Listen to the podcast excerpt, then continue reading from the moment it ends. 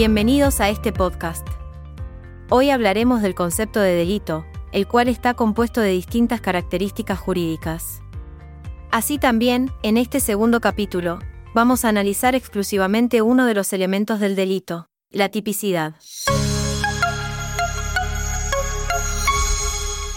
Primero empezamos con la definición de tipicidad.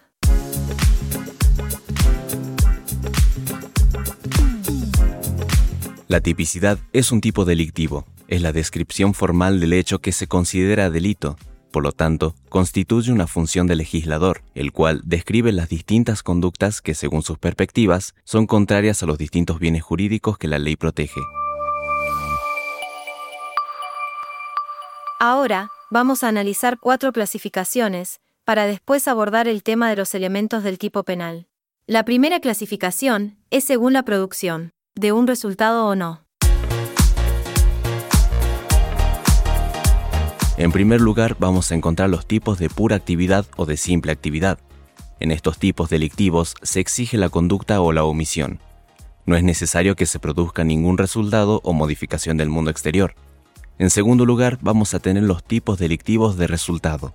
El primer resultado puede ser de daño concreto, por ejemplo, el homicidio, donde existe un daño al derecho a la vida de la persona. El otro supuesto corresponde a un resultado de peligro. Aquí, el tipo penal no exige la producción de un daño concreto, sino solamente que esa conducta ponga en riesgo el bien jurídico que la ley está protegiendo. En la segunda clasificación, vamos a abordar el tema desde la gravedad de los distintos hechos delictivos.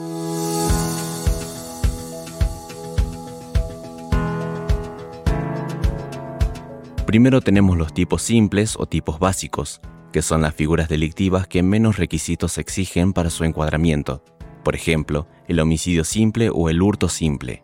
Luego tenemos los tipos especiales. Acá, ya partiendo de la figura básica, existen ciertas circunstancias que constituyen que ese mismo comportamiento pueda ser agravado. Por ejemplo, no es lo mismo un homicidio simple que matar al padre o a la madre. La tercera clasificación que vamos a ver tiene en cuenta la culpabilidad.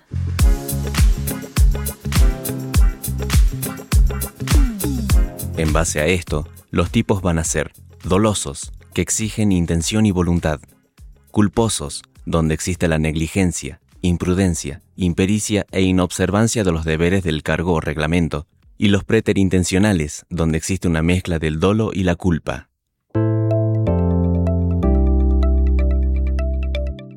Por último, la cuarta clasificación de los tipos delictivos se refiere a la modalidad del comportamiento.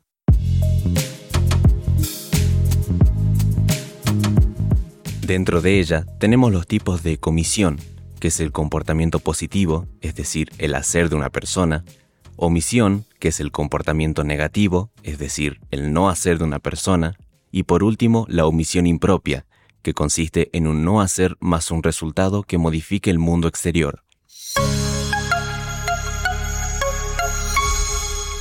Haciendo un breve repaso, la tipicidad es la descripción formal de una conducta contraria a los bienes jurídicos que la ley protege. Aquí encontramos cuatro clasificaciones. Según la producción de un resultado, según la gravedad, según la culpabilidad y según la modalidad del comportamiento.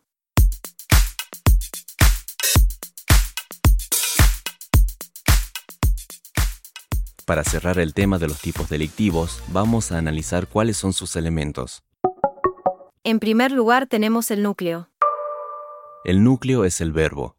Si la ley reprime comportamientos humanos, es necesario que ese comportamiento sea descrito o sea un verbo. Por ejemplo, matar a otro. El núcleo es central en este tipo delictivo. En segundo lugar, tenemos el sujeto activo. El sujeto activo está incorporado en el tipo delictivo y en algunas circunstancias puede ser cualquier persona.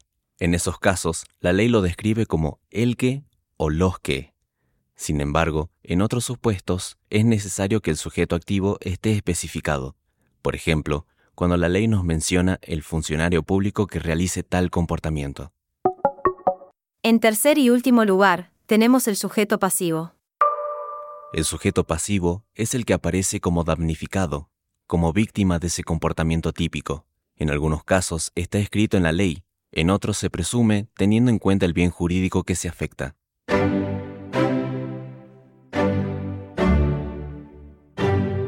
Como resumen general de este episodio, podemos decir que la tipicidad es la descripción formal de una conducta contraria a los bienes jurídicos que la ley protege.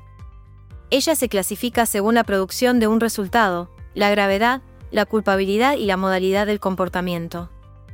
Por otro lado, en los tipos delictivos, encontramos tres elementos como el núcleo, el sujeto activo y el sujeto pasivo. Esto fue todo por hoy, recuerden ver la teoría en los libros, no solo en el módulo. Los esperamos en un próximo podcast.